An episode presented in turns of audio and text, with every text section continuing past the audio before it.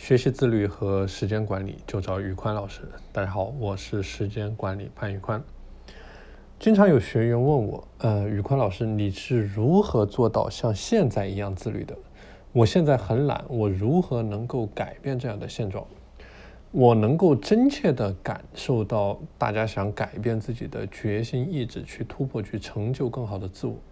但是我想告诉大家的是，自律这件事情真的急不得。因为我自己就用了整整十三年的时间，从颓废走向自律。我是在二零零七年考入到四川大学的，在我的高中生涯，我所接触到的一切信息，都是在告诉我一个声音：上了大学就是天堂。我还记得在某次晚自习的时候，英语老师告诉我：现在好好学，等你上了一所好大学，想怎么玩就怎么玩。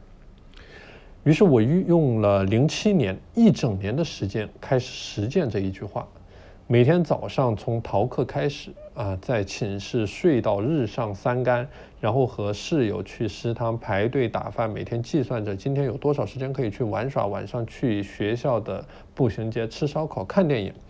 我把整个大一过成了十八岁之前都没有体验过的高光时刻。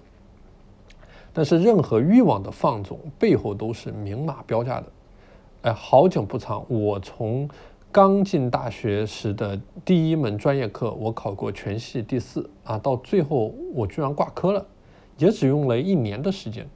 我知道再这样下去，迟早得完蛋，所以我开始反思最底层的逻辑：我渴望的到底是什么？年轻的时候啊，经历太少，而没有经历过就没有发言权。价值观也就不会完全的成型，但庆幸的是，随着不断的深挖，价值观在不断的浮现上来，思维的边界一旦被突破，行为也会产生改变。我没有料到，我做出了很多自己从来没有想过的壮举。二零一零年，我曾经每天十四个小时泡在自习室里面，准备出国的研究生考试，最后顺利斩获了全球前五十的英属哥伦比亚大学的 offer。二零一一年，我拿下了四川大学优秀毕业生论文。二零一一年，我来到国外，我还记得刚出机场时的头晕目眩啊，开始了我在国外的生活。二零一二年，我曾经穿着西装步行十多公里去一家工厂面试，最后成为了我们系上第一个拿到实习 offer 的学生。二零一二年冬天，我曾经顶着加拿大凌晨四点钟的严寒。骑着自行车去工厂上班，到了办公室，整个人都被冻成了一个冰棍儿。后来呢，我在跟老板聊到这些往事，他也非常的感叹，奋斗的往事不堪回首，但对我来说却有弥足珍贵。而正是这些宝贵的经历，它塑造了今天的我。啊，二零二零年底，这个高度自律的我。作为一个创业者，我每天顶着巨大的压力，保持着十四个小时左右的高强度的工作。虽然还没有太大的成就，但是我也坚信，有了健康和时间，有成事的意愿，就一定能够成事。